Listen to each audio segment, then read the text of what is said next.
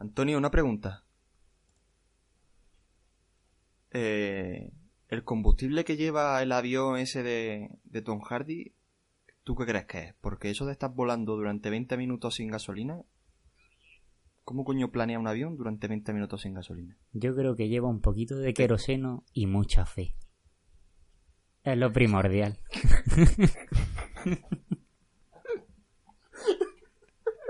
El tónico del abuelo Simpson. Efectivamente.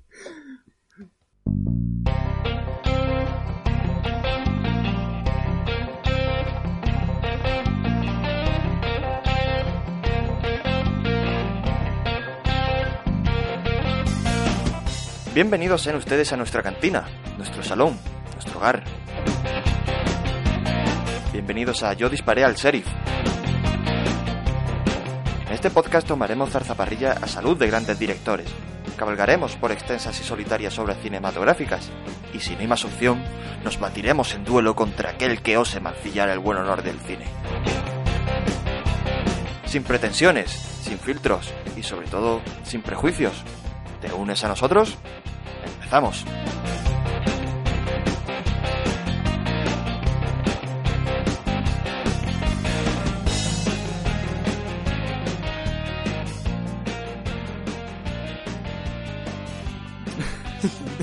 Os damos la bienvenida a Yo Dispara al Sheriff. Y hoy manda la actualidad. Hoy vamos a analizar la última peli de Nolan que la estrenaron allá en España. Creo que el pas, el, la- el preestreno fue el jueves. Que es Dunkerque. Dunkirk.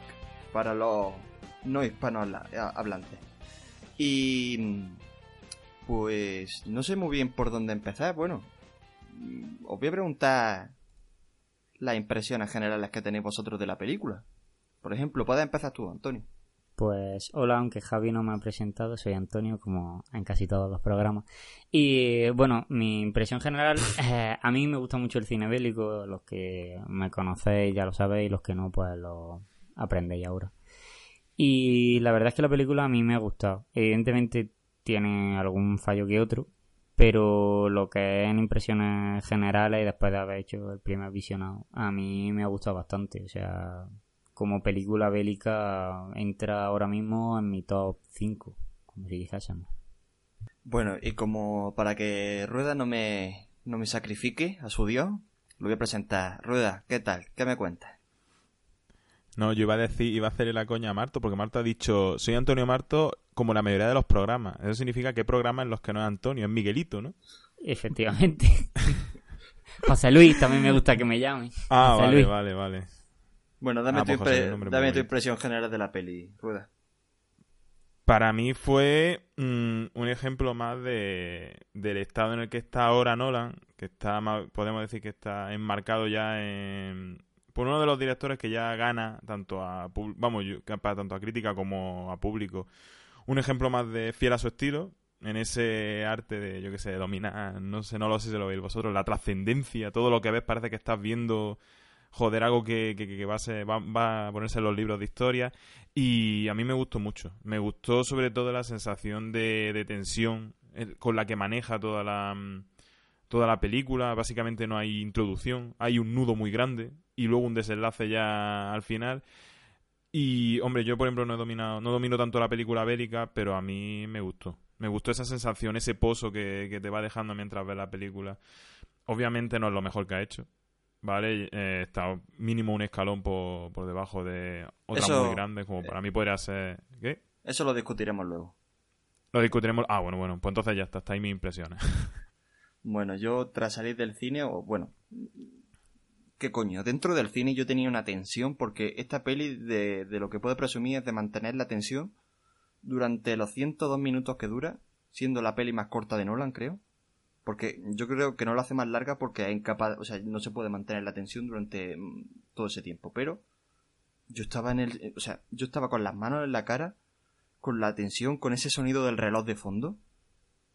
Mm, No sé, tío. Eh, en narración, un 10 a Nolan, ¿eh? Y técnicamente, que ahora hablaremos de la fotografía, otro 10. Pero, pero, desgraciadamente, lo que es guion, lo que es sorpresa, lo que son giros, que es lo que- a lo que nos tiene acostumbrado Nolan, pues no lo hay. En esta peli Pues no lo hay. Obviamente porque es un hecho histórico, está retratando solamente un hecho histórico. Y eso pues... Me, no sé, es como que me falta, es lo que le he hecho en cara a esta película. No obstante, para mí me ha gustado bastante la peli. Recomiendo ir a verla al cine. No se puede ver esto en el salón de tu casa. Como tú veas esto en el salón de tu casa, olvídate, ¿vale? Y en general me ha gustado bastante. Pero como dice Rueda, no creo que esté en mi top 3 de películas de Nolan. Y eso lo discutiremos luego, ¿vale? Y nada, mm, si queréis, eh, empezamos con los datos técnicos. ¿Os parece? Sí, está bien. Adelante. Bueno, peli con un presupuesto de 150 millones de dólares, que, joder, muchísimo presupuesto para ser una película sin efectos especiales. O, o no como las de Marvel, por ejemplo. Y lo dicho, o sea, 102 minutos siendo la peli más corta de Nolan. Y en el reparto abundan, mm, o sea, es un esta película es muy coral porque hay muchos actores, no hay un hay un prota, pero no es un prota prominente, sino que hay muchos protagonistas, cada uno con su intrahistoria. Y de los protas casi ninguno es conocido. Está el es que no sé ni si decirlo, eh, Fion Whitehead, Damien Bonnard, Aneurin Barnard y así una lista de nombres porque aparecen muchos soldados que no tengo ni puta idea de quiénes son. Pero destacan, por ejemplo, Mark Rylance. ¿Tú sabes quién es, Antonio? Sí, el del Puente de la Espía, el que se llevó el año pasado el Oscar a Mejor Actor Secundario. Exactamente, se lo quitó Stallone. Y está por aquí, bueno, Tom Hardy haciendo de piloto de, de uno de los aviones. eh, eh, ¿Era, un fra- ¿Era francés o era inglés? No, era ¿no? inglés. Sí. Es que, no sé, me pareció ver en el- sí. me pareció ver la aleta del avión, la bandera francesa, pero no sé. Sería que me confundí. No, pero porque me parece que eran como una especie de alianza y en uno de los aviones había uno que sí era francés. Pero el de Tom Hardy creo que, que es inglés. Vale, pues el compañero Jack Lowden es... Yo este tío tampoco lo he visto mucho y además no es muy conocido. Eh, es más, yo he estado investigando un poco sobre él. El, el- bueno, para que os, os situáis, es el rubio, el otro Sí, piloto. el- Hmm. Mm, lo más famoso que ha hecho es una obra de teatro, ¿vale? Y es escocés. O sea, este tío era escocés. Y está por aquí Kenneth Branagh, que es director y actor. Está por aquí, bueno, que me cago en Dios. Harry Styles, por supuesto, es el más famoso de la peli, eh, que ya hablaremos de... Es que no sé si hablar de... eh, o sea, no le debería dedicar ni, ni 10 segundos a este tío. Nos lo podemos Cillian ahorrar. Murphy haciendo un pequeño papel. eh, no sé si me dejó alguien. Ah, bueno, y haciendo un mini cameo. Que nosotros no lo hemos escuchado. Porque lo hemos visto en versión doblada. Está Michael Caine. Porque es uno de los que habla por radio. Es una de las voces de, de radio. Entonces no. A ese no lo hemos Mm. perdido. Y poco más, ¿no? Creo que no me olvido a nadie, ¿no? Pues no, yo creo que has dicho los más importantes. Así de los grandes, Así no. famosete. Y vale, eh, pasamos a otro de los apartados importantes de esta peli y es que eh, parece ser que más del más del 70%, no, sí, más del 70% de la peli ha sido rodado en IMAX, que es lo que hablábamos el otro día. Creo que estábamos off the record, ¿no, Mm. Antonio? Mm, Bueno, que ha pues sido grabada- sí, No sé. Sí, sí, que estábamos, creo que no lo Sí, sí, sí, el estábamos podcast. comentando lo tuyo sí solo. Bueno, que esta peli ha sido grabada en 70 milímetros. Eh, seguramente mucha gente habrá escuchado esto de los 70 Exacto. milímetros y eso es lo que me pasó el otro día. que lo- De esto que lo escuchas muchas veces, intuye que los 70 milímetros es algo que le da más calidad, pero no, sa- no sabía lo que es. Y me he puesto a investigar y bueno, los 70 milímetros, esta es la tercera peli que se rueda en 70 milímetros en los últimos 10 años. La primera fue The Master, de Paul Thomas Anderson. La segunda fue Tarantino, con los ocho odiosos. Y la tercera es Dunkirk, ¿vale? Y los 70 milímetros lo que hacen es eh, que te dan más calidad porque te permite ampliar el, digamos, en la relación ancho por alto de la, de la proyección. Es mayor que los 35 milímetros, que es lo que se suele eh, usar en las proyecciones normales de todos los cinemas. Nosotros lo hemos visto en 35 milímetros porque para verlo en 70 milímetros hay que ir a un cine especial. Y nosotros no creo que ninguno hayamos... Creo que lo decías No. tú, que solamente en Fenómena, Sí, allí en, Barcelona...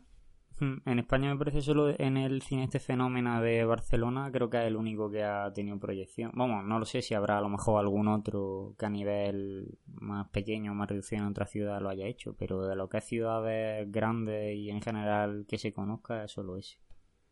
que a nosotros no sé si digo que a nosotros no sé si a ti te pasó nos pusieron al principio de la película un cartelito diciendo que la proporción era 2 2 1 o sea Claro. como diciéndote se ha tenido que ¿Sí? adaptar a este tipo de pantalla sí Sí, dos, dos, dos puntos, dos con 21. Sí. No, no puede era El, el número exacto. sí sí nos No, dije- no. a nosotros nos pusieron algo así de hecho Era Sí, el sí. formato, ¿no? Vamos, yo Y creo Tiene que eso un sí. 1 ahí. O sea, el formato se expresa en no sé cuánto Sí, por uno. Era, pero que era 2, 2, 1, era algo así. Y Vale. de hecho a nosotros nos aparecían, Sí, en, era un algo así. late- en los dos laterales de la pantalla aparecían franjas negras. Pues creo que el- la proporción de los 70 milímetros es 2,75 por 1, mientras que el de los 35 es 1,37, o sea que ahí gana. Lo que pasa Mm. es que este formato tiene el problema de que no puede reproducir sonido digital como el Dolby Digital. Entonces, Sí, lleva nosotros El presumiblemente eh, hemos escuchado algo de... O sea, hemos- el, el sonido lo hemos escuchado digital, por lo cual lo hemos visto en 35 milímetros. Sí, sí. Entonces, Pero ¿y entonces cómo se escucha el sonido? porque es otro formato? tipo de sonido, va de otro formato, no es el digital. Va- Mm. Tú ten Es en más, cuenta lo- cuando... Digo... tú Sí, sí, en sí, cuenta-. Vale, digo, ten en cuenta que cuando tú ruedas en 70 milímetros, o sea, cuando tú ruedas en 35 milímetros, tú vas rodando imagen y sonido a la vez. De hecho, la imagen se guarda en la misma cinta. O sea, hay una franja en el lateral que se va guardando No, pero- el sonido. Mm. Y, Pero Antonio, eh, creo que o sea, en los 70 también, ¿eh? Pero los 70 lo que se guarda es como un registro en el lateral y el sonido va en un CD aparte, o sea, va como en otra forma. Eso lo estuve explicando el otro día en Facebook, en la página director de fotografía. Hay un Ujú. vídeo en el que el hombre lo explica, la verdad que bastante, bastante bien. Te va explicando el cómo, qué, qué diferencia hay, cuáles son los, los ratios de cada tipo de, mm, Sí, de sí. proyección y todo eso. O sea, que está bastante ver. bien ese tipo de...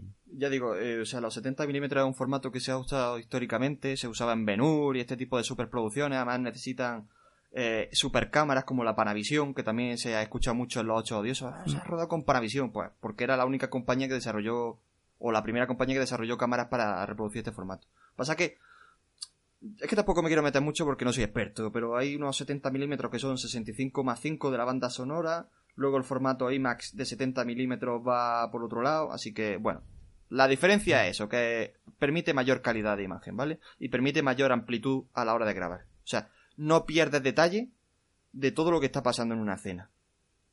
Y ahora muchos mm, directores lo están grabando, lo que pasa es que es más caro. Eso encarece mucho la peli y, pre- y, vamos, intuyo que el presupuesto de esta peli se habrá inflado por, por grabar así. Sí, Por sí, eso, sí, de claro. hecho la- las cámaras y todo eso es lo que comentábamos que son más caras y ahí hay, hay, de- hay, mm, despilfarro de dinero en ese aspecto. Estoy mirando que digo, nosotros, lo que nos pusieron en el cine a nosotros era que la relación de aspecto era 2.21, que es en 70 milímetros. O sea, nosotros por lo visto en Kinépolis sí la vimos en 70 Coño. milímetros. O sea que Pues mira que bien. está guay saberlo. O sea, Era algo así, de se ha recortado. Sí, sí, es que ponía algo también de se ha Por eso- recortado. Ya me voy a buscar. Aviso. Por eso digo, no, es Bueno. que yo estoy mirando aquí y lo pone que el ratio común es 2.35, que es el de 35 milímetros, y el de 70 son 2.20, y es lo que a nosotros nos apareció en pantalla. Por eso aparecían dos franjas negras. Supongo que habrán recortado luego, a lo mejor en pantalla o algo, pero parece ser que lo vimos en el formato que tiene que ser. Bueno, aparte de los datos de- del monóculo, esta peli eh, está basada en un hecho real, como hemos dicho antes, que es la, la batalla de Dunkerque, pero más precisamente, eh, más eh, precisamente en la, en la operación Dinamo. La operación Dinamo eh, se basaba en la evacuación de tropas aliadas en territorio francés. O sea, Dunkerque es una ciudad de Francia, en la que, eh, bueno, está ambientada en la Segunda Guerra Mundial, ¿vale? Los alemanes, los nazis, tenían bloqueados a soldados belgas, ingleses, escoceses, eh, franceses y los tenían allí, pues eso, arrinconados. Y lo que se pretendía era evacuar a esos soldados de esa ciudad. La operación creo que fue liderada por el ejército inglés. Y lo que se muestra en la película es que eh, ante la imposibilidad de... Bueno, que era muy complicado sacarlos de allí, eh, muchas eh, flotas y muchos barcos civiles se unieron a la causa e y fueron allí a evacuar a todos los soldados que pudieran, porque, joder, Dunkerque estaba a, a nada menos de las costas inglesas, o sea, estaban muy cerca de su ciudad, pero no podían, e- no, no los podían evacuar, y esa es la, la putada. Y tengo por aquí los datos y al final se rescataron en torno a 200.000 soldados británicos y 100.000 soldados franceses y belgas, que es lo que da sentido a por qué Kenneth Branagh hace lo que hace al final de la peli. No sé si os acordáis de su decisión, no quiero hacer spoilers. Al final de... Él hace una cosa que dice, mm, hago esto por esto. Y lo, le, mira muy mm. como diciendo, bueno, tú sabrás. Pues eso, al final se salvaron 100.000 soldados franceses y belgas. Y esta operación Dinamo fue apodada como el milagro de Dunkerque. Por, por eso, porque al final una situación que se consideraba muy jodida, pues salvaron los muebles de, de una forma un poco milagrosa. Y a ver, varias cosas respecto a esto, ¿vale? Eh, mientras en la película se nos muestran a, a muchos barcos, pues civiles, que intentaron ayudar, eh, eh, la contribución de estos fue mínima, ¿vale? Parece ser que la operación fue iniciada en secreto como el 26 de mayo del, del año 40, pero que no salió a la luz hasta el 31 de mayo, que fue cuando estos barcos civiles decidieron acudir, o sea que tampoco hicieron gran cosa. Pero lo que nos las muestra es más el gesto ¿vale? Pero que la gente no se confunda porque no salvaron a tanta gente como se muestra en la peli. Y lo último que quiero decir es que Nolan eh, decidió hacer esta peli. Además tenía la idea desde el año 92, en el que él hizo el tramo ese de, de las costas de Inglaterra a Dunkerque. Porque, según explica él, esta batalla fue un, un punto de inflexión en la Segunda Guerra Mundial. Porque dice que para Inglaterra fue como una victoria moral y permitió que los, eh, que los Estados Unidos siguieran combatiendo con las tropas aliadas, permitió que la moral de la pues de los países aliados permitiera pues apoyar a sus soldados, apoyar a su ejército, apoyar a la causa y seguir combatiendo. Y por eso decidió retratar esta pequeña, digamos entre comillas, batalla de Dunkerque. No sé si tenéis algo que añadir después de todas estas parrafadas. No, la verdad que no. Un día en el examen de historia. Efectivamente. Eh... La Lola estaría orgullosa. Bueno, yo creo que ya he explicado un poco de qué va la peli, pero por si alguien se ha perdido, eh, se ha perdido, Antonio, haznos un resumen o danos la premisa de esta peli, por favor. Pues nos encontramos con una escena de guerra en la que hay muchísimos soldados de tanto franceses como ingleses y se está intentando la evacuación de los ingleses y bueno de todos los soldados pero principalmente de los ingleses pero la cosa está muy difícil ya que el único espolón que hay eh, hay barco hundido, entonces no es fácil acercarse ahí. Y entonces a, través de toda esa historia se va desarrollando lo que lo vamos viendo en pantalla. Magníficamente explicado. Además, eh, bueno, va a ser rueda, para no hablar yo tanto que ya, ya he hablado. ¿Quién sustenta esta peli? Háblanos de, la, de los protagonistas y de los personajes que aparecen en rueda. Pues básicamente eh, la película nos pone en la, podríamos decir, en la piel de tres grandes personajes. El primero sería el soldado de, primer soldado que aparece en, en escena, que es interpretado por Fion White, como sea, el chavalillo este jovencillo. a mí me, de, los tres protas es el que más a mí el que más me gusta, ¿vale? Que es la historia más a pie, a pie de playa, ¿vale? De cómo los soldados van y vienen, intentan ir por un sitio, intentan ir por el otro, como una historia más a pie de, playa. Luego también nos ponen en la piel de esos barcos, de esos barcos civiles que, que intentaron ir, ¿vale? Que, bueno, intentaron que fueron, intentaron ayudar todo lo que pudieron a los, a los soldados y la historia que le pasa con, con también una familia, una pequeña familia que va con su barco allí a ayudarle. Y por último nos ponen en el punto de vista, porque ya nos han enseñado la tierra, nos enseñan el mar y ya por último nos enseñan el aire con, con la historia de, de, de algunos de los aviones, de dos de los aviones de la Fuerza Aérea Británica que fueron a pues, ayudar a que la operación Dinamo se, se, eh, se, desarrollara. Que aquí, por ejemplo, donde aparece Tom Hardy. Exactamente, o sea, esta peli tiene tres flancos, o sea, las tres ramas del ejército actual, que es la, el ejército de infantería, que es tierra, la marina y el ejército del aire. Y, y poco más que añadir. O sea, yo estoy totalmente de acuerdo que a mí el que más me gusta es el soldado este que tú has dicho de a pie. Eh, que, yo no lo conozco, yo no sé si Antonio lo conoce, pero vaya, yo la primera vez que lo veo y creo que investigando un poco de él mm, habrá hecho dos o tres películas y, y, son menores. O sea que no sé. A mí el caso es que la carilla del chaval me suena de... O sea, me quiere sonar, pero no lo había visto antes, la verdad. Sí que es verdad que como habéis dicho hace un papelón Y, eh, y bueno, o sea, es que también es el que también aparece más veces, o sea, el que aparece más tiempo, creo yo, en pantalla. Entonces también se nos refuerza la idea de que es el que tiene más, más presencia. Sí, os habéis dado cuenta, eh, digamos que pone a los... a- bueno, no, no. A Kenneth Branagh lo pone como sargento de la marina, ¿no? O sargento, coronel, o lo que coño sea. Sí, o almirante, sí. eso. Tom Hardy es piloto y Cillian Murphy, bueno, lo pone también con las embarcaciones estas civiles, ¿no? Sí, sí, exactamente. Eh, sí. Y solamente recordad que todo esto, bueno, yo no, con Kenneth Branagh no, pero con Cillian Murphy y con, y con Tom Hardy ha colaborado un huevo de veces. Además, aparecen todos en la trilogía de Nolan, o sea, en la trilogía de Batman que hizo Nolan. Y os iba a preguntar, ¿vale? ¿Qué cosas remarcaríais de la película? Por ejemplo, Antonio, cuéntame. Mm, a ver, yo lo que es la fotografía, lo que hemos comentado al principio, eh, la fotografía me parece algo bastante importante por cómo está contada, eh, porque te ayuda, o sea, refuerza un poquito el, eh, la narración de la película. Eh, Hay escenas de combate aéreo eh, en el que la cámara es mm, desde, o sea, es un solo avión, es el que está disparando, entonces todos los giros, las piruetas, todo eso. Y luego, concretamente, a mí es que me gusta mucho Tom Hardy y la actuación que tiene Tom Hardy. O sea, Tom Hardy tiene una habilidad para ponerse una máscara en la cara y transmitir solo con los ojos. Entonces, yo creo que a, a Nolan ya le gusta solo desde el mero hecho, lo vio como ven y dijo: No, no, tú no vas a actuar. Ya tu cara no se va a volver a ver. Tú te pones máscara a partir de ahora y todo lo que hagas con máscara. Bueno, Y para a ver, mí- eh, salían, en la tri- salían en la trilogía de Batman, pero también en Origen. Sí, Estos, sí. estos Pero dos, si Murphy y- Exacto. Sí, bueno. Cillian Murphy, de hecho, eh, creo que es uno de los que más veces ha colaborado con, con Nolan, si no me equivoco, porque aparece en la primera de Batman, aparece en la del, en la última, aparece en Origen, aparece en esta, y, eh, y no sé si en el truco final aparecía también, pero creo que... Mm, No me suena, pero bueno, que sí. Que son todos viejos conocidos. Sí, sí, sí.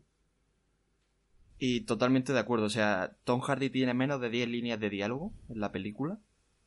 Pero el tío, el cabrón con las miradas, o sea, es que la cámara es subjetiva, se la ponen desde dentro de la cabina Sí, sí. y el cabrón con las miradas te está dando cuenta de se está quedando sin, sin combustible. Está jodido porque le está persiguiendo un piloto alemán. Está jodido porque a su compañero Landai no sabe eh, dónde está aterrizando y a ver si sobrevive. Y todo eso con la puta cámara, con, con la con la máscara puesta. Pero una cosa os digo, en la versión doblada no entendía una puta mierda de lo que decía, ¿eh? Pero yo, no sé si os pasó a vosotros, yo no entendía nada, yo no sé si es que tenía acento. Es que hacían como, yo creo que era era forzado, ¿no? En plan de que como que como que vibraban. Sí. Yo lo que notaba era como que, ¿sabes? Lo típico que te está golpeando, te, te hace vibrar el pecho y habla igual. Yo creo que era por eso, porque supongo que para imitar, que estarían ahí con el, con el avión, a, todo vibrando y eso era por eso, por eso se, no- se, se escuchaba raro, pero yo creo Sí, que... sí, porque de hecho el otro piloto justo cuando tiene la máscara puesta, que es cuando se supone que más, o sea, Tom Hardy solo habla cuando tiene la máscara puesta, eh, se le escucha la voz como, sí, bueno, tengo tal, entonces es de la vibración del avión y aparte de que lleva la máscara, entonces eso también refuerza. Yo supongo que en inglés habrá pasado lo mismo, o sea, que no hay tampoco mucha sí, diferencia. supongo que sí, pero, pero yo es que no entendía nada. Y Rueda, ¿a ti, ¿tú qué remarcas de la peli? Venga, expláyate. Que yo sé que esta peli está hecha para Yo- ti. Venga, dale. Yo no, creí que iba, cre- que iba a decir el tema de, la fotografía y tal, pero es que lo gracioso o lo guay de, Nolan es que ya me tiene acostumbrado. Es decir, ese es su estilo, ese estilo, esa solemnidad que tiene a la hora de manejar la imagen, a la hora de combinarla con, con el sonido, de mantener los planos el tiempo que hay que mantenerlo, eso ya, eso ya lo he visto. Me gusta, obviamente me encanta, pero ya lo he visto. Lo que a mí me gusta más de Dunkerque es lo que hemos dicho al principio, el cómo es capaz de contar, primero, no, no hay- lo que tú dices, no hay una historia, hay una situación. Desarrollamos esta situación, esto, lo, esto está pasando, ¿vale? Sabemos cómo va a acabar. Y aún así lo desarrolla con dejándote durante toda la película con, con esa sensación de tensión constante, de, de que los protagonistas nunca están a salvo, de que la guerra nunca termina, y todo eso es, aparte de con, con la fotografía y tal, con un manejo de, de lo que tú dices, de la narración, de, de lo que pasa ahora, de, de cuánto tiempo están en este sitio, cuánto tiempo están en este otro. Esa combinación de tiempos también que hace de cada uno de los. Bueno, no sé si es, no, cuenta como spoiler, de que cada uno de los, de los protagonistas lo estáis viendo como en un momento concreto de, de la Operación Dinamo, mm, e- ese manejo. E- Es, es- eso es narración pura, es montaje puro y, y a mí eso es lo que más me gustó. Lo que decía Javi de vámonos, porque yo por lo menos porque no tenía uñas, pero si no me la, me la habría comido toda la, la película. Yo me quedaré Es con que eso. no sé si habéis dado cuenta, pero en ningún momento se ve una gota de sangre en la película. O si se ve es en segundo No. plano. O sea, no hay... o sea, Muy o sea, poquito. Es que revienta una bomba y no ves como la de Spielberg en el desembarco de Normandía. eh, eh, los miembros amputados saltando por... No, no, no, no, no, no. Para nada. O sea, es que esta peli huye de eso. Es limpia. Exactamente muy... Sí, sí, eh, eh, tú lo has definido muy, Muy limpia. limpia. Porque lo que te quiere transmitir Nolan, o yo con la sensación de que de, de la que salí del cine es de angustia, tío. Es de angustia. Está ellos Sí. en la playa. De, además lo dicen muchas veces. Coño, veo desde aquí mi puta casa. Si es que veo las costas inglesas. Y no soy y no somos capaces de, de salir de aquí. Es que esa sensa- sensación de agonía, además con la banda sonora que ahora hablaremos, es que es flipante, tío. Y, bueno, decir que eh, el tema de las eh, embarcaciones, porque la gente dirá, bueno, ¿y por qué coño iban las embarcaciones allí? Porque tampoco harían mucho. Es que lo que pasaba es que estaban jodidos porque por la geografía de- de la costa no podían meter a muchos barcos que, que eran destructores, eran buques enormes, pero por, por la forma del espigón pues no podían meter mucho porque si uno encallaba ya no podían salir, tapaban la salida. Además, la marea estaba baja y no podían acceder a- a- hasta la playa. Solo- los barcos, claro. Exactamente, solamente los barcos pequeños podían ir, los barcos que tenía la marina para evacuar a mucha gente, pues era imposible que, que fueran hasta allí. Y, y eso como detalle. Y ahora que me he acordado, una curiosidad de la peli es que parece ser que Nolan eh, ha tenido muchas dificultades para sacar esta peli adelante, porque si os dais cuenta, también otro detalle de la peli es que no sale ni un americano. ¿Os habéis dado cuenta? Mm, Pues sí, ahora que No. lo dices. es En plan de que no sale. No sale. Ningún soldado americano, porque yo creo que Tom Hardy, ¿Tom Hardy es inglés? Sí, Tom Hardy es inglés. Es british, ¿no? Bueno, Sí. pues parece ser que a la hora de sacar la peli, como el ejército americano no eran los, los héroes de, de- de la guerra, pues parece ser que tuvo muchos problemas para sacar adelante este proyecto. Aquí solamente salen franceses, ingleses sobre todo, y escoceses, eh, hay un holandés.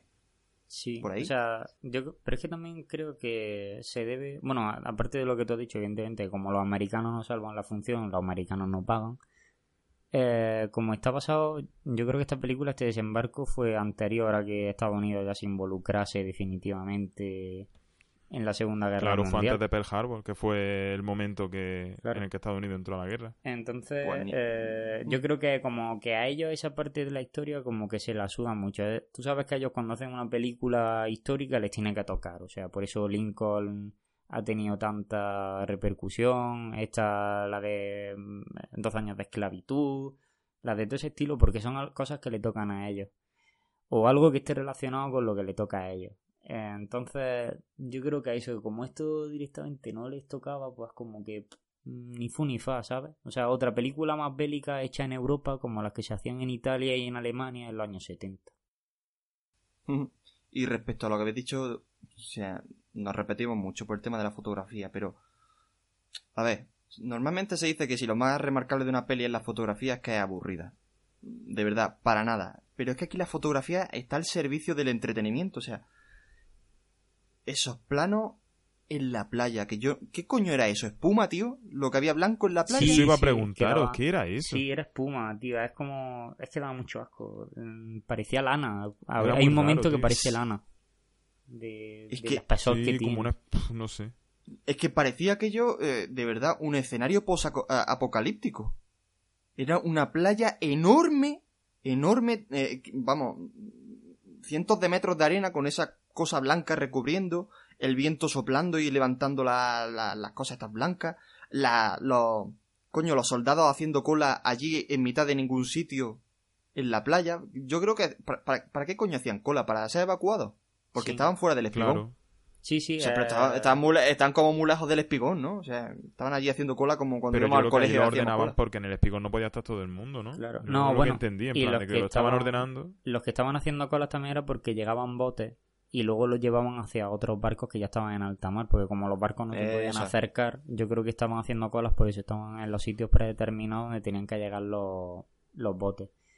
eh, o sea, la sensación es brutal, la fotografía y es lo que tú dices, es que tiene mucho que ver, o cuando hay un bombardeo, algo es lo que te da la sensación de angustia, o sea, hay un momento en el que se ve una ola de gente agachándose y eso si no, si no lo haces bien con la fotografía no te da la misma angustia, porque es que te metes dentro de la película, o sea, es que te dan ganas de decir, coño, que me va a caer a mí. Claro. Pero totalmente. Y vamos a hablar un poquito de la música, ¿no? Eh, como siempre, Hans Zimmer, colaborando con Nolan. Eh, esta banda sonora me ha recordado muchísimo, muchísimo, muchísimo a la de Interstellar. Pero una barbaridad, ¿eh? Pero es que la banda sonora, esta peli, es prácticamente muda, como decía Antonio ayer. Y la música es el otro protagonista de la peli, es la que aparece durante toda, toda la cinta. Y no sé si habéis escuchado, eh, os diste cuenta del sonido del reloj, ¿no? Sí, de hecho es súper marcado.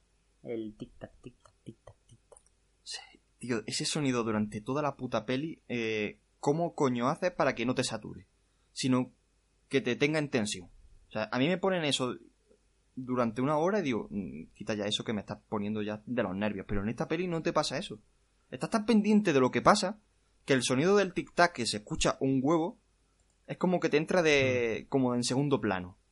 Pero a la vez hace que entres más en tensión. Sea, está súper bien montada la música. Eh, yo, por ejemplo, yo escuché la banda sonora porque salió una semana antes, o sea, la semana pasada salió la, eh, como el tema principal de la película, ¿no? De esto que lo suben a YouTube, la Warner y para que lo escuche la gente, sin, solo con el fondo de pantalla de Dunkirk. Yo lo escuché y lo típico dice, pues otra película de boom, boom, boom, de bajos muy graves, un poco de percusión y tal. No le veía la gracia porque, claro, evidentemente para que tú le veas la gracia a esa, a esa banda sonora tienes que verlo acompañado de la imagen, es lo que tú dices. Hace una comunión perfecta. Entonces, a mí me, a mí me dio ese, esa sensación al principio. Luego ya una vez que la encajas en la película es lo que tú dices, es la ansiedad constante del tic-tac del reloj. Hay veces que está un poquito más bajo, un poquito más alto, va bajando, va subiendo, se va modulando respecto a la escena, pero siempre está presente. Entonces, es eso. A mí más que recordarme a la de Interstellar, como tú has dicho, pues la de Interstellar tenía mucho órgano, tenía... Era otro rollo. Yo la vi un poco más orquestral. A mí me recordó muchísimo a la de Origen. Origen también está pensada para que te diera la ansiedad cuando está terminando la película, cuando se quedan sin tiempo. Y en este caso me recordó mucho a eso, a los últimos tramos de origen, al, a la banda sonora que hay ahí, que es como muy de no hay tiempo, vamos rápido, vamos rápido. O sea, me dio esa sensación. Mm, Totalmente de acuerdo. plan, eh, no es tanto de Interstellar, que es lo que dice Interstellar. Por ejemplo, si tiene una mm, un leitmotiv, si tiene una melodía reconocible. Por ejemplo, a, Origen no le pasa. No llega a las de Batman, que Batman era esto, era un ostinato permanente. tu, tu, tu. No llega a eso, pero eso, está como el término medio, que al final es lo que dice Marto, la que se me hace parecer a las de Origen.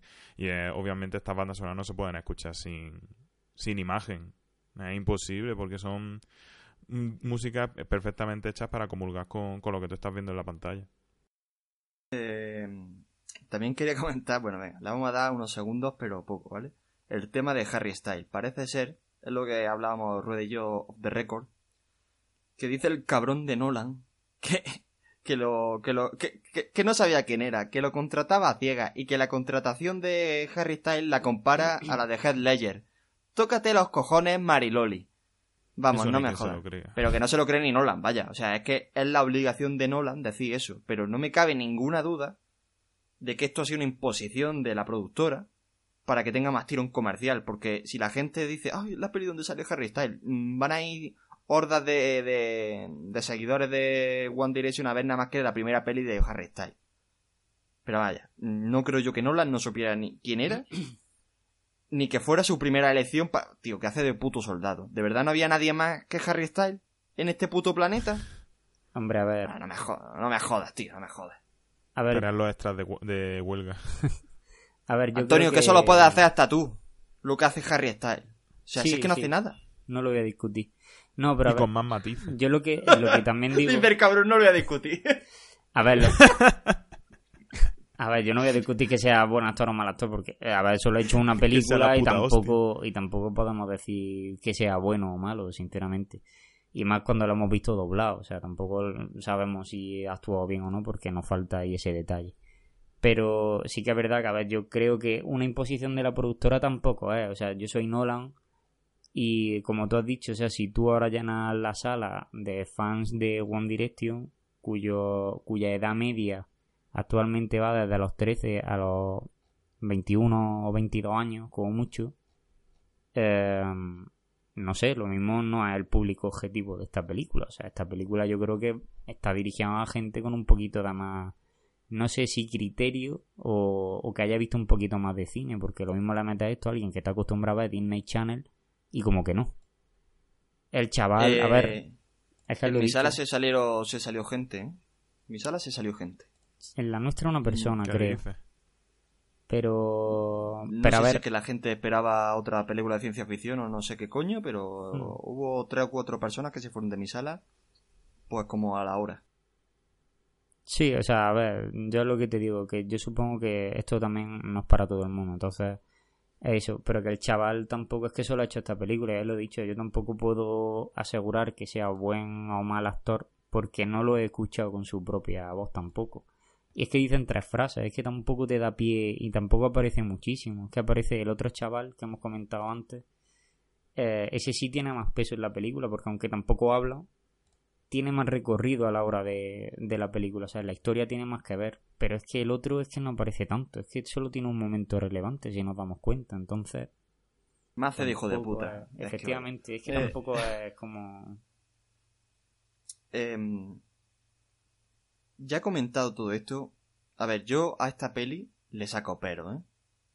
Y quiero discutirlos con vosotros. Por ejemplo, por ejemplo. Dale. Eh la trama esta que hay en el barco del de, todo este del puente de los espías. Esto de que Cillian Murphy mm, hace lo que hace con uno de los chavales mm, ¿a qué cojones viene? o sea se no sé dedica una peli a las tropas y a la y, a los soldados que salen de allí y hace que uno de, de los soldados que lo ha pasado de mm, fatal que está traumatizado haga esa mierda. O sea a qué o sea, eso ayuda a la historia en algo o sea si eso lo cortan a mí me hubiera da igual. O sea, es que no sé a qué venía esa intrahistoria. ¿A qué te refieres? ¿A la aparición de Cillian Murphy? O no, a, lo que hace Cillian Murphy. A lo único que hace. Lo que hace Cillian Murphy. Ah, bueno, yo lo que entendí es como un ejemplo de eso, de, gente traumatizada por lo que por lo que ha visto en, en Dunkerque y que harían lo que es. Vamos, que hay un momento que hace lo que sea contar de no volver allí. Ya está, no, no le vi. No le di más vuelta que eso. A ver, a mí también me dio esa sensación. O sea, un tengo que estar. que esa parte. Pero es que esa parte se lleva bastantes minutos de, la cinta que digo, no sé a qué viene esto, pero bueno. a ver, ¿por qué? O sea, no, no, no carga el pobre, o sea, que ese tío acaba de salir de una guerra, no le cargas con eso, coño. Em, a ver, si te das cuenta, luego tampoco cae nada sobre su conciencia, si nos fijamos. O sea, Hombre, como que no, él lo sabe perfectamente. Sí, pero no se lo han dicho claramente. Entonces, yo creo que no es tampoco. O sea, no, le pasa nada al final. a mí lo que sí me deja un poco. que con ese personaje, que no sé qué pasa, es de dónde viene. Porque un momento antes o un momento después, no sé exactamente cuándo, tú lo ves en un bote y de golpe él aparece como aparece. Entonces, ahí sí me falta a lo mejor un poco de explicación, porque a los demás sí te unen la historia, pero la suya no. Eso es lo que a lo mejor se me queda corto o un poco cojo de ese personaje, pero lo que es la trama es que en realidad te ayuda a que todo vaya como vaya, porque eh, tiene relación con la trama. Es que, joder, no podemos hacer spoilers, entonces es complicado explicar. Claro, estamos aquí limitados. Vale, otra cosa que se bueno, que yo saco es la, la escena final, que no, es spoiler, pero esta escena final de, del avión de Tom Hardy que dura como 20 minutos. A mí me gustó. Yo, a mí me gustó, pero no sé, creo que está alargado de... yo, me acuerdo que en mi sala había la gente empezó a decir, todavía sigue volando, tío. A ver, yo creo que ahí lo que te están diciendo es que Tom Hardy tiene una pericia de, a la hora de pilotar que es ah. brutal, o sea... Pero espérate, espérate, espérate, porque hay una, hay una cosa que yo no me enteré bien, o yo no sé de dónde coño se saca, o, o yo como espectador lo debo presuponer. Pero hay un avión que va a atacar a la gente que hay en la, en la costa y de repente desaparece. ¿Se supone que ha sido Tom Hardy el que le ha dado? Sí. ¿Tú dices al final? Sí, Sí, sí. sí, sí, sí. Pero vamos a ver, eh, pues dime cómo, Sí, porque si va planeando sin combustible, ¿cómo carajo le da? Pero vamos a ver, ¿en qué Pero momento se ve eso? y da la vuelta. Porque da la vuelta. Si te Pero das vamos a ver, cuenta, recorre dos o tres veces la costa. Pero, que puede- pero no puedes maniobrar. O sea, tú ya haces lo que puedes para que el Hombre. avión planee, pero tú maniobrar para ponerte en el culo de- del avión, seguirlo, virar A la derecha, a la izquierda, pa, pa, pa, pa, y además, coño, lo, lo- lo- lo- ha puesto 20, o sea, dos o tres veces que ha atacado, has visto la complicación que tiene derribar un avión, que no Sí. es por- que esto no es eh, la C-Combat, Pero es que, te pone y le da al misil. Pero tú fíjate, ese avión iba directo, o sea, venía del mar, iba directo hacia la costa a atacar, ¿vale? Y Tom Hardy estaba alrededor de la costa planeando. Entonces, en una de estas, como el avión no lo ha visto, él estaba dando la vuelta para seguir bajando lentamente y se la encontró de frente y la ha disparado. Eso fue lo, vamos, eso es lo que yo interpreté. Yo igual. Que tampoco ha necesitado maniobrar porque es que la ha pillado de frente. O sea, es que fue suerte, eso es un golpe de suerte, literalmente. Es que ya te digo, ahí previamente te ponen a, a Tom Hardy planeando, lo sacan de escena, eh, al minuto aparece el avión este para atacar a, los soldados, parece ser que alguien le ha dado y lo siguiente que ves es el avión de Tom Hardy planeando de nuevo, ¿vale?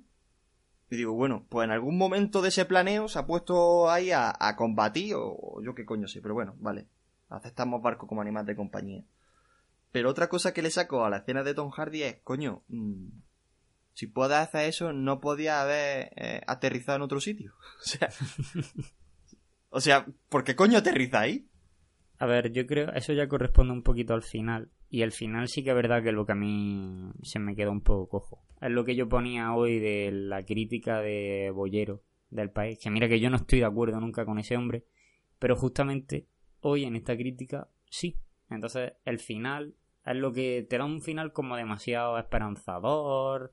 eh, vamos a ganar, vamos no sé qué. A ver, ya sabemos qué es lo que pasa, ¿vale? O sea, no hacía falta ni siquiera darle ese final. Pero en lo de Tom Hardy, yo ahí sí le veo un poco de fallo, porque hay un momento que abre, de hecho, la, la ventanilla del avión, ¿no? O sea, que abre la cabina del avión como para saltar con el paracaídas. Y la vuelve a cerrar. Yo ahí creo que fue porque estaba ya demasiado cerca del suelo como para saltar con un paracaídas. Pero, claro. Pero Mm, no, o sea, Es que no lo sé, no lo sé. bueno, Yo bueno, creo que simplemente lo que hizo fue, mm, vamos, yo lo, o lo- a lo mejor lo interpreté de una manera muy frívola, pero yo creo que simplemente fue que le diera al aire. sí, sí, yo, yo creo que fue en Yo lo interpreté así, que abierto para porque estaba cerca de la playa para que le diera la brisica. No, no, sí, o sea, exactamente. Viendo dónde iba a aterrizar y que sabía cómo iba a acabar la cosa, dijo, me voy a tomar este momento de respiro para mí. Acabo de hacer lo que acabo de hacer, me lo merezco y ya luego que sea lo que Dios quiera. Pero coño, mm, Justo lo mismo pensé yo. cago en la puta si el compañero ha aterrizado en mitad del mar para que un barco, y además él sabe que los barcos están allí rescatando a gente que cae. Coño, vete para el mar y aterriza en el mar. O salta en el mar, tío. No sé. Mm, eh, Yo haría eso antes que irme a, a donde va él. ¿No? Sí, sí, Y no si sé. yo lleva esa- planeando, Eso es lo que a mí más me descuadro de la A peli. ver, eso, esa Es parte que es Yo pensaba que... iba a aterrizar en el mar. Claro, es lo a que a ver, mí que me es un deja un final poco loco. Es un final muy bueno, o sea, que ayuda como a la leyenda, entre comillas, de este héroe. Como diciendo, al final pasa lo que le pasa, después de todo lo que ha hecho, pero. No sé, yo hubiera hecho algo más por sobrevivir, ¿no? Sí, sí, a ver, yo también, por eso es lo que te digo, que a mí ese final sí me vino un poco abajo porque en el caso de Tom Hardy hace una cosa que no es lógica. O sea, tú estás viendo que todos los demás se están salvando. Coño, o sea, tío, no hagas lo que haces, ¿vale? O sea, vete al mar, a lo que habéis dicho vosotros. O sea, lo mismo que habéis dicho vosotros lo pensé yo. Y es lo que a mí me extraña un poco eso, el cómo termina él. Pero bueno, o sea, a ver si ese para mí es el, el fallo más grande de la película. Como si dijesen. Eh, A mí, sí, yo sí. creo que tanto... No, digo que eso, que a mí del final lo único que a lo mejor no me cuadró fue eso, que Tom Hardy no, no lo viera al mar. Supongo que lo hicieron para darle un, pu- una- un punto de dramatismo, ya que se salvaba todo el mundo, pues bueno, por lo menos que uno lo atrapen. Pero yo no veo... mm, a ese la, el spoiler. empeño de vamos a poner lo bueno de más. Es que fue así, es que para ellos fue una victoria moral. El mismo Nolan lo ha dicho, es que la gente, mm, es decir, los mismos soldados crean que bueno, nos van a tratar como a perros, lo dice un momento, nos van a escupir cuando nos vean. Y vieron a la gente que no, que la gente estaba alegre porque sus soldados habían vuelto y que por lo menos, pues mira, pues no había sido una masacre. Yo, es que, mm, que yo no creo que lo, lo, hayan intentado endulzar. No, pero a ver, Otra- yo no, digo, yo no es que lo hayan endulzado, ¿eh? El discurso final este que dan así como moralizador, si tú a mí me terminas la película recibiéndolo a ellos como héroes, por mí perfecto. Pero es como el discurso ese final, ¿sabes? Es lo que a mí me sobró un poco. Eh, A mí no. Un pequeño, pequeño, pequeñísimo detalle. ¿Os acordáis de cuál es el último fotograma que aparece en la peli? Eh, Sí. Creo que es el chaval... No. No sé si os chocó tanto Exacto. como a mí. Es que me Un parece... poco random, sí. Es como la última escena, creo que es la de Tom Hardy. Creo. No sé si es la de Tom Hardy o la de ellos eh, por las calles y viendo cómo el, pub- o sea, cómo el pueblo lo animaba, a pesar de la derrota. Pero el último fotograma, que es un segundo, cambia en ese, ese momento tan, tan, eh, tan emotivo y te ponen al chaval con cara de tonto mirando a la cámara o algo, o casi mirando a la cámara y digo, ¿esto qué coño viene? ¿No han cortado Sí. bien la peli o qué? Sí, eso, eso me pasó a mí también, que me quedé como diciendo, digo, esto qué cojones, la carilla lelo ahí ¿Os de... imagináis eh, que fuera un plano más, en plan que haya un becario y le haya cagado, tío? En plan, hostia, no he cortado. Me he dejado un plano ahí colgado. A lo mejor salía de repente, yo qué sé, Tom Hardy otra vez, o alguno de los que han muerto, pues vivo otra vez, ¿me imagináis? Un error de montaje que nadie ha dicho, ¿no? Otro detalle, ahora que dices lo del error de montaje, que me pasó es que había veces, o sea, la peli, hablando en términos de tiempo, pero hay como... mm, no, no flashback, sino que hay momentos que no están dentro del tiempo de la película. Sino que vuelve al pasado, te monta Ah, bueno, una sí. escena que ha pasado antes, que ha pasado después, te la va juntando, hay ciertos momentos que son así. Que yo no sé es si... que la peli no es lineal. Es que efectivamente no es... La peli no es lineal, si de hecho lo dice en el mo- al principio. Claro. O sea, te hacen apuntes. Es que yo no sé si podemos hablar de esto sin meternos en spoiler. ¿Esto cuenta como spoiler o no, Marto? ¿Sabes de lo que voy a hablar, no? Sí, sí, sí, por eso digo, yo ahí es que tampoco me quiero meter mucho porque, como dijimos, Es de no hacer que mucho te puedo decir por qué no es lineal, pero no es lineal. ¿A qué te refieres? Venga, dilo, dilo, Que- si no, un spoiler. que cada uno de los de la- cada uno de los protagonistas es lo que he dicho cada uno de los protagonistas está en un momento distinto de la batalla no es lineal. Todos confluyen porque estás contando la historia Claro, pero, pero ¿sabes todo- lo que te quiero decir Sí, sí, sí, no es un flashback es simplemente volver al tiempo pasado porque tú estás contando la historia cada uno en un tiempo. No es yo no vamos que yo le veo eso. Que no es que sea lineal a mi juicio vamos. Pero que la gente no se asuste si ve cosas de que ocurren antes y después, ¿vale? Que... Pero que se den cuenta de eso. Y no sé qué más comentar, no sé si tenéis algo más que sacarle a esta película. ¿Todo os ha gustado?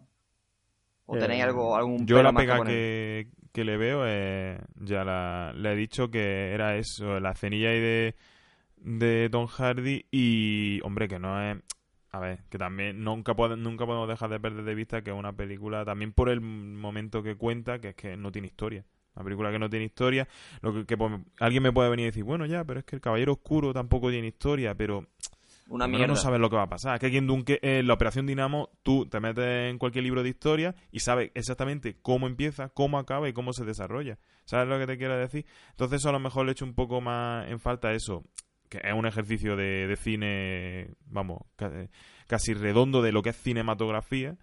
Pero eso, coge un poquito más de eso y por eso yo, por ejemplo, la, la ponemos, la pongo un escalón por debajo de Interstellar. Yo, a ver, yo estoy de acuerdo en que no hay una historia, como, a ver, no hay una historia, me refiero a nivel narrativo, ¿vale? O sea, no, no te está contando una, una historia. Te cuento un momento. Efectivamente, eh, te está que- contando una, una porción de tiempo. Pero, a ver, yo que tampoco la una quiero foto gra- de una hora. Claro, yo tampoco quiero compararla con Interstellar ni con otras de Nolan, porque a fin de cuentas es que, bueno, es como comparar Interstellar a lo mejor con El Caballero Oscuro. Son géneros distintos. Una es ciencia ficción, además, con ciencia ficción dura, que es Interstellar, y El Caballero Oscuro es cine de superhéroes, a fin de cuentas. Detective, superhéroes, acción. O sea, son películas distintas de esto. Y a mí me pasa lo mismo con, con esta. A mí es que en este caso, por ejemplo, yo sí la pongo por encima de Interstellar. Por lo que os he dicho al principio, que a mí, a mí me gusta mucho el cine bélico, del cine prácticamente que más consumo y que más veo. Y me, y me gusta. Entonces, para mí está por encima, pero por eso mismo, o sea, por el tipo de película, que no es tampoco otra cosa. Es que esta peli es bélica, pero a la vez no lo es. Se centra más en los sentimientos de los protagonistas que en, que en la propia guerra, digámoslo así. Porque aquí, ya digo, disparos se ven tres o cuatro, bombas dos, sangre cero. Mm, es que. Y además, ese, es uno de los detalles de la peli, que hay mucho silencio en la peli. Y además, Nolan estuvo documentándose. Eh, estado viendo las películas en las que se ha basado. Para retratar ese silencio. Para saber cómo hacer una peli con silencio y que no te aburra. Yo no conocía ninguna.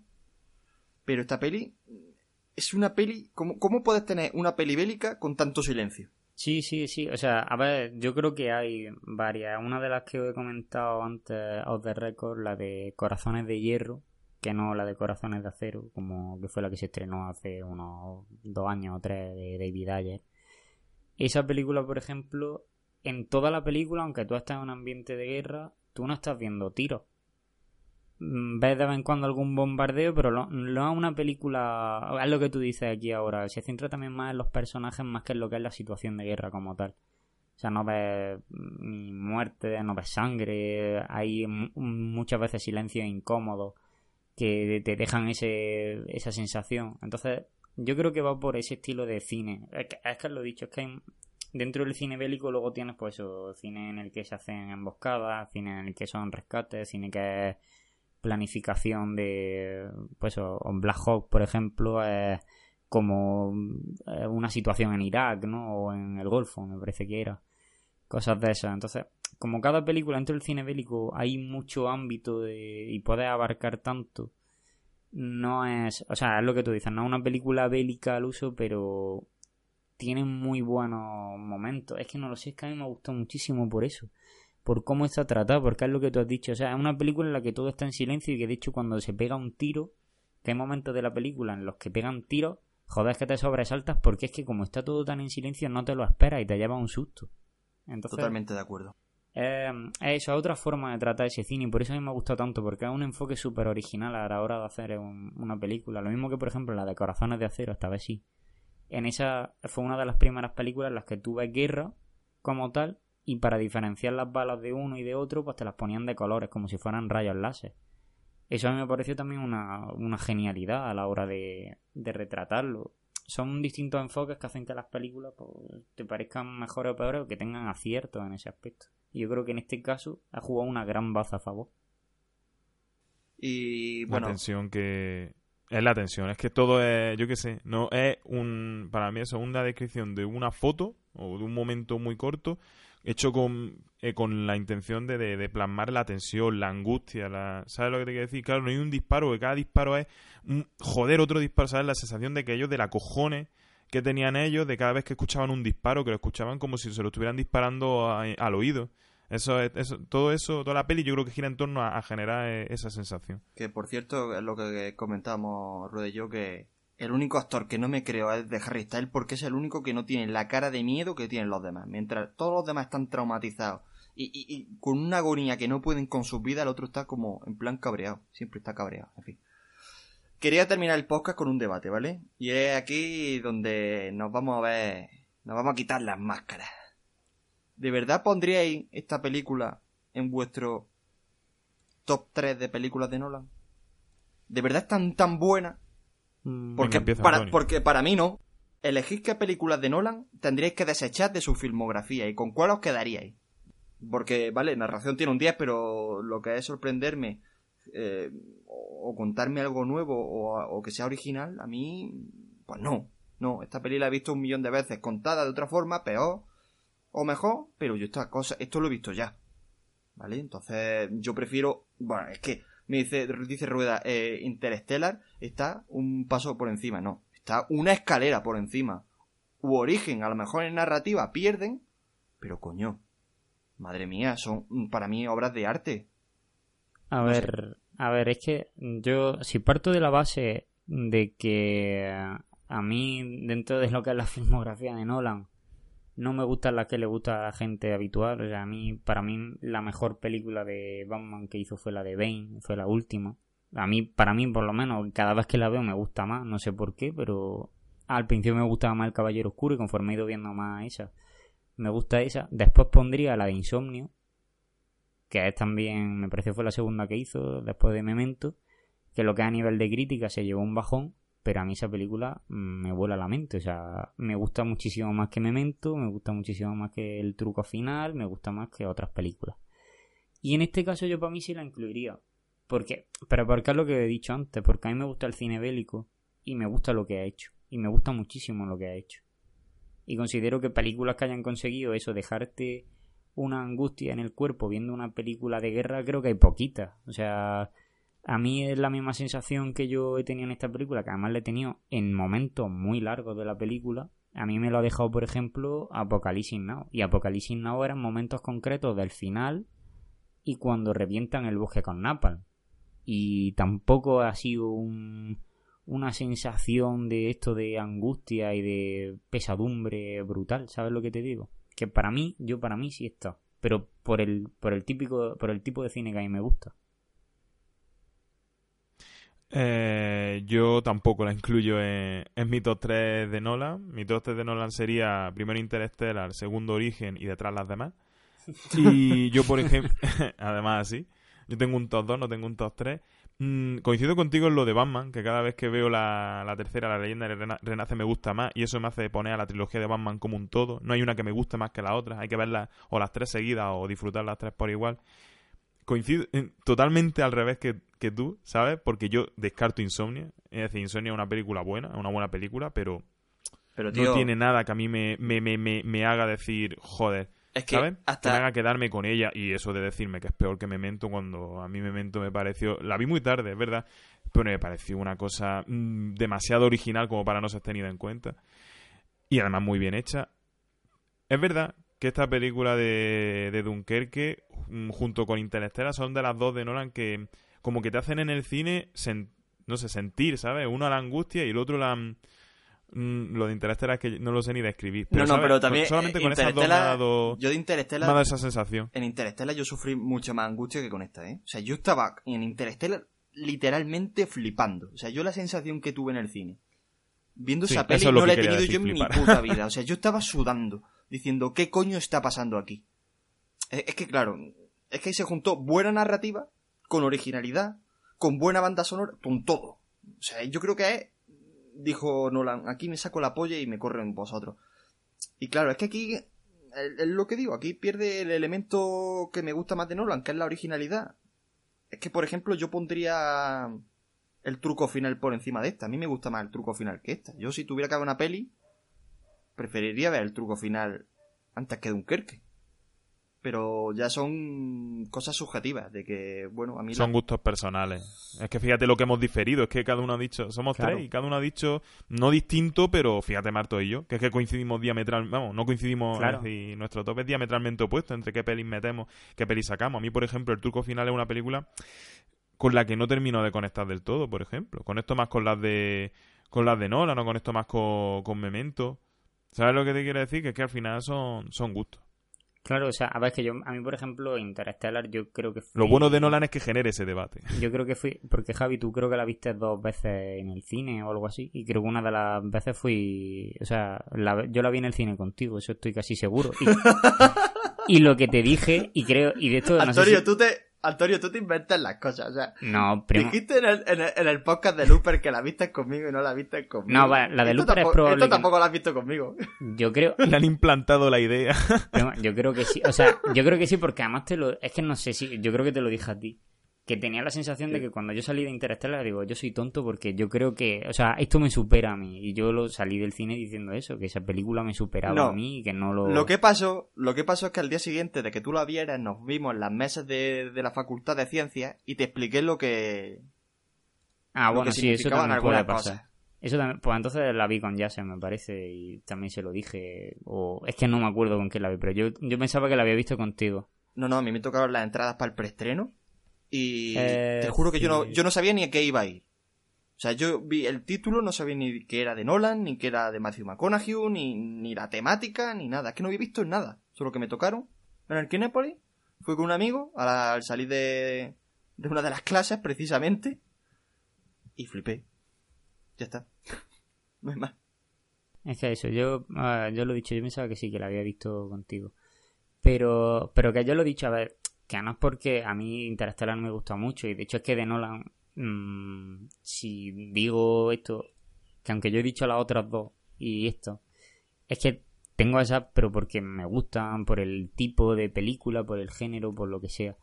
Pero que en general es que me gusta todo lo que ha hecho Nolan. Entonces, mmm, a él lo he dicho, que a mí Interstellar me flipa, que a mí Caballero Oscuro me flipa. El truco final, sí que es verdad que la considero que es la más floja que tiene. Eh, me gusta también muchísimo, pero. Para nada. No pero, pero, pero, ¿por qué es lo que te digo? Pero ¿por qué es lo que te digo? Para mí sí es la más floja en comparación a lo que es. No la trama, porque sí que es verdad que tiene un giro, pero sí que me engancha menos. No sé, me mantiene menos en la película. Y esta en este caso sí me gusta, me gusta bastante más por eso. o sea, Interstellar evidentemente está muy bien hecha y Origen también es un peliculón, pero no es que claro, a ver, el sentimiento que realza eh, Nolan en cada una de sus pelis es un poco distinto y como este es un sentimiento negativo, de angustia, de ansiedad, eh, prefiero ver eh, el truco final, por ejemplo, que es una peli que no está siempre en el top 3 de Nolan, pero que a mí me gusta porque el sentimiento que me despierta a mí es curiosidad. Y prefiero la curiosidad antes que la angustia. Yo esta peli mm, pasará tiempo hasta que la vuelva a ver, ¿eh? Porque es que lo pasan mal.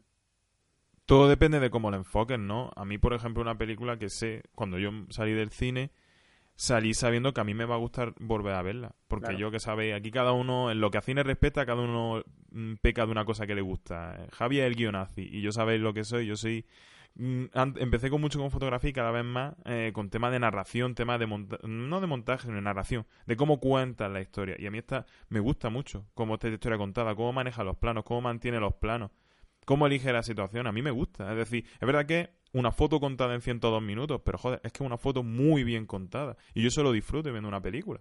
¿Sabes? Es que no todo es es como todo. Cada uno de una peli disfruta lo que sea. A mí, por ejemplo, Dunker, que tiene cosas que me va a hacer querer verla más de una vez. Está siempre como eso. Sí, desde luego es un ejercicio de, cine. Como tal, es un ejercicio de cine. Si alguien quiere coger ideas para hacer una peli mmm, bélica en la que el silencio sea eh, un elemento principal, tiene que haber Dunkerque sí o sí. O sea, esto es un ejercicio de, de, de roche cinematográfico. De fotografía, coño. Si es que puso la puta cámara en el, en el avión. ¿Habéis visto los planos de los aviones? ¿Cómo los graba? Sí, sí. O sea. ¿Cómo graba las peleas de los aviones? Que te estás enterando en todo momento de lo que está pasando. Eso Que nos recuerda al plano de Interestelar de cuando estaba con Agio en la. A mí me recuerdo mucho, tío, el primero de todos. Javi, tú que te sabrás la peli de memoria. El primer plano de todos, cuando recrea el accidente. Espérate, espérate, espérate. El primer plano de todos de Échale memoria, échale memoria, échale memoria. El primer plano de Inter... Joder, es que creo que es el primer plano de Interestelar o de los primeros la primera secuencia. Al principio están los viejos narrando el futuro, se sitúan luego en la teja esa devastada. ¿Y qué pasa? Claro que se despierta, que se despierta de una pesadilla, la pesadilla. Ah, sí, sí, sí, sí, sí, claro. Y es muy parecido a eso. Eh, eh, al final, como nosotros hemos visto ya casi todo lo de Nolan, le acabas cogiendo los planos parecidos. No, coño, y en Interstellar maneja muy bien el, silencio en las escenas estas que salen en el espacio. Coño, como, como revienta la, la nave de del doctor este de del doctor Man, no me acuerdo la del actor. Bueno, como revienta la nave con silencio, esa deflagración en silencio en mitad del espacio es bestial, tío. Y no hace falta que te venga Michael Bay a ponerte aquí la traca de de Transforme. Pero bueno, que sí, que coincidimos todos en que Nolan contando cosas, contando historias, es un hacha. Así que yo creo que ya podemos concluir el programa. Hemos dicho todo lo que tenemos que decir. A no ser que alguno quiera añadir algo más. No, yo, bueno, yo, te quería preguntar a ti, Javi, ya que tú y yo hemos visto la de um, Baby Driver. ¿Tú qué crees que.? No hagáis spoiler, que no, la he visto. No, no vamos a hacer spoiler. Pero sí que, por ejemplo, este montaje también tiene muy buen montaje. Yo sigo defendiendo que Baby Driver se tendría que llevar el Oscar de montaje. Eh, pero en cuanto a dirección, ¿para ti quién se lo llevaría? Porque, hombre, esta película también tiene una labor de dirección muy bestia. Dirección. Sí, Solamente dirección, como tal. sí, Eh, Nolan, por supuesto. Es que es lo que dijimos, Baby Driver es más de pospo, de Claro. montaje, de edición, de cuadrar, todo lo que ha grabado. Eh, no es lo mismo grabar eh, una persecución de coche que grabar una pelea de aviones. claro. Y grabar el hundimiento de un buque. Entonces, en cuanto a ejercicio de dirección, Nolan. Pero de montaje, Baby Driver es un puto derroche. O sea, de verdad, que, que- cuadrar la música con la, pel- con la película mm, es que ni, ni, ni, ni siete veces Dunkerque supera eso, macho. O sea, es que es bestial. Esa es mi aportación. Vale. Pues nada, chicos. Nos vamos a ir despidiendo, que ya es sábado noche. Sí. Y bueno, que lo sí- rueda, que, que la temporalidad del podcast que le den por culo. Que es sábado noche y, Tío, la temporalidad. y tenemos cosas interesantes que hacer. Dime, bueno, eh, ¿qué Mira que me toca acabar Mr. Robot y no me dejáis. Hay que cenar. Y bueno, lo de siempre, que le den a like en Facebook, en ebooks, en Twitter, en Instagram y en todo lo que hay, ¿vale? Que, que estamos Pero en Antonio, si nosotros, si nosotros hacemos esto por, por- porque nos gusta el cine, ¿para qué, ¿para qué dar like? A ver, para No reconocer, hacemos- sí, para reconocer el trabajo que hacemos. tío. Antonio, de verdad, no seas egoísta. La Es gente verdad. disfruta y ya está. Que, que le den por culo al Facebook y a los likes, como si tenemos un seguidor, ¿no, Antonio? No podemos ser unos Claro. zombies de los likes y de la fama. No nos lo creamos ni nosotros. Que nos gusta que nos quieran, por favor. Un like, anda, una escucha. Aunque Una sea. chica anda. Pero bueno. bueno, Un me- like por aparcarte el coche. me voy que me van a cerrar el chino y las pizzas no sé dónde las voy a pillar. Venga. La pasta magi. Bueno chicos, un placer grabar con vosotros. Mismo Y esperemos que repitamos más estrenos así, cubramos los estrenos. Placer es mío. Así que nada, hasta la semana que viene chicos. Adiós. Hasta la semana que viene. Un saludo a todos. Paz.